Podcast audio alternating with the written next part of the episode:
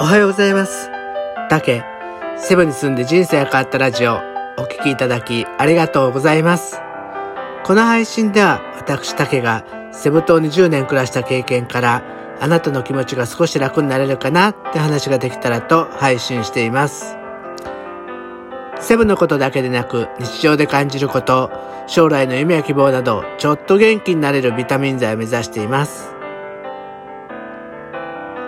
今日は記念すべき第140回です。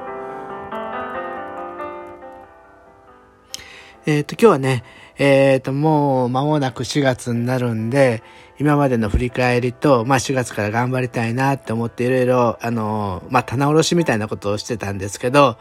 その結果、今自分がどうかなって思った時に、一番ぴったり当てはまる言葉が、やっぱりね、今はまだ何者でもない自分から脱出するためにもがいてるっていうのが今じゃないかなっていうふうに思いました。まあ、うちで結構ね、苦しんでるっていうような感じかもしれないんですけど、まあね、苦しんでることが3つあって、まず1つ目はね、えー、まあ、まあこういう配信をどんどん始めるように、去年、去年というかね、から始めたんですけど、まあ知らないことをね、どうやっていいかわからないっていうところで悩んでるのと、もう一つは自分のやりたいことと皆さんが受けそうなこと、受けそうなことって言ったのかな？皆さんが聞きたいことっていうのがちょっと違うようなのかなって悩んでたりとか、三つ目が、まあ少しやっても、まあなかなかね、うまくいかないっていうようなところです。まあそれぞれね、ちょっと、あの、深掘りというか説明していくと、一番目のね、知らないことをどうやっていいかわからないっていうのは、例えばね、あの、ツイッターでもこの音声配信でも、まあ、フォロワーがね、そんなに急激に伸びたりとか、再生数が急激に上がったりっていうことがなかなかやっぱりないんですよ。で、他の方と比べるとちょっと遅かったりするとすごい焦ったりしてるんですよね。でもね、それに対してやっぱりやれることっていうのは、やっぱり人真似っていうか、みんながやってうまくやってる人のことをコツコツ最初は真似するしかないかなっていうふうに思うんですね。えー、それはね、えー、サラリーマン時代に研修で、えっ、と、なんかね、武道とか、武道とか、華道とか能とかの道で、えー、教え方で、宗、派、理っていう三段階があって、あの、人が物事を習得していくには、最初は宗、宗、守るかな。守るんだったり、あの、終業式、修、修、修了、修学旅行の修、収めるっていうかな。そういうの段階があって、それを、が一番最初らしいんですよね。で、それは、いや、要は、人から教えてもらう時期。で、それが身についてこそ初めて、歯、破って、理、離れる。お師匠さんのもとを離れて独立するっていうことですね。えー、ははだから自分のやり方、今までのやり方、みんなのやり方を離れる、破る、破る。自分のオリジナルを作っていく。りが独立するっていう感じになるんですけど、まだやっぱり私は主なんで、それだったらやっぱりね、あの、どんどんどんどんみんながうまくいってるところをもっともっと勉強しないといけないかなって思いました。2, 2番目の自分のやりたいことと、まあみんなが聞きたいことがちょっと違うんじゃないかっていうことなんですけど、まあそれは例えばね、えー、っと、あのー、音声配信とかで私が、えー、はセブで暮らしたから、こうやってこのラジオのタイトルもセブに住んで人生が変わったラジオって言ってるみたいに、まあフィリピンの話をしてるとたくさん知ってるし、話してても、まあいろんな小ネタがあるんで楽に話せるし、まあ自分自身もフィリピンのこと好きだから気持ちよく話せるんですよね。でもそれが必ずしもみんなの聞きたいことになっていないんだったら、それを話すだけだったら自己満足かな。みんなが聞きたいこととそのフィリピンの話が合致してたら、その話はいい話なんだけど、単にね、あの、だらだら自分の好きなことを喋っていても、やっぱりみんなの、みんなの関心は寄ってこないっていうところだと思うんですね。例えば同じフィリピンの話をするんでも、英語留学とか、えー、旅行の話、そんなことだったら皆さんすごい興味がある方もたくさんいらっしゃると思うんで、まあそういったお互いの縁だったら共通のね、二つの縁が重なる部分のもっともっとしっかり磨いていかないといけないかなと思いました。で、3番目は、やっぱりね、えー、さっき言ってた、あのー、例えば今ね、ラジオは毎日更新をしたりとか、以前は、えー、夜配信してたんですけど、あの、なんかいろいろね、あの、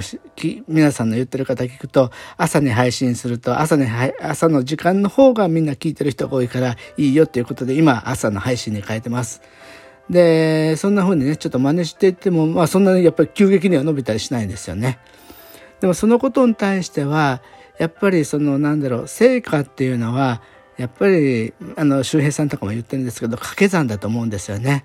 えー、努力した長さかける、えー、努力してる時間高さみたいな、その、その分の、えー、掛け算だから、えー、今私考えるとね、えー、ブログはブログもやってるんですけど、ブログは8ヶ月、この音声配信は4ヶ月なんですね。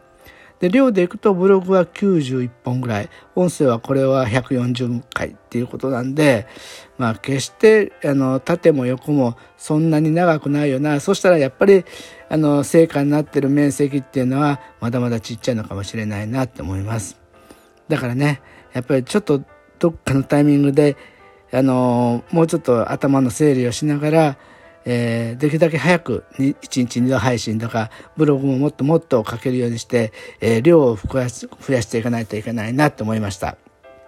で、全体を通じてね、たまたま、えー、先日ね、えー、か、鴨頭さんのボイシーを聞いていて、えー、バッファローと牛の話をしてて、それがすごく心に刺さったんで、それが皆さんに紹介したいと思うんですけど、牛とバッファローって、まあ似たような感じなんですけど、嵐が来た時に真逆の行動をとるそうなんですよ。えー、牛は嵐が来たら嵐を避けて嵐から逃げるように、えー、走っていくんですね。で、バッファローは反対に嵐が来たら嵐に向かって走るそうなんですよ。で、どっちがいいかっていうと、まあ、それは人それぞれだと思うんですけど、牛ってやっぱり辛いんですよね。あの、風下に逃げていくから、えー、最初はね、そんなにやっぱり嵐がひどくならない。ちょっと走ると、もう普通のひあの状態で戻っていくみたいな感じで、えー、被害は少ないんですけど、ずっとやっぱり嵐に追いかけられてるから、ずっと辛いんですよね。そしてそのうち嵐がだんだんだんだん速くなってきたら、だんだんだんだん雨風が強くなって、最後はものすごく辛い時間を経てから嵐が抜けていくとようやく楽になるって感じです。で、バファローは反対に嵐に向かっていくんで、もう最初から辛いんですよ。ちょっと歩くともう雨が急に強くなって、どんどんどんどん打ちひしがれて、すごい大変なんだけど、でも、嵐に向かっていくスピードと、えー、嵐が向かってくるスピードは、えー、反対方向だから、時間って短いはずなんですよね。そうすると、そのひどい辛いのを抜け切る時間も短いし、抜け切ったら平和になる。っていうことなんで、やっぱり行動はバッファローみたいに向かっていかないとずっとしんどいかなっていうふうに思いました。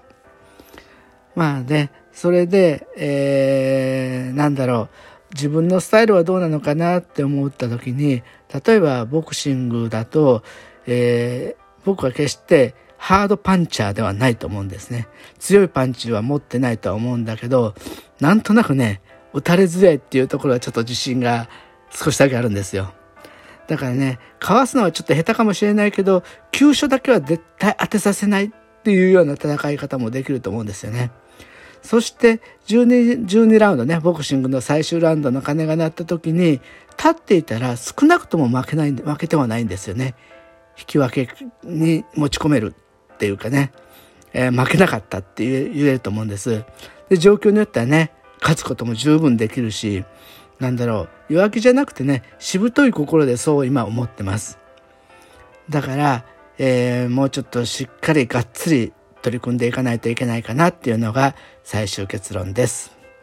まあ4月ね、いろんな方が新しいスタートを切られるし、私自身もね、あの、今年の、この次の4月から新規一点、えー、なんか頑張りたいと思います。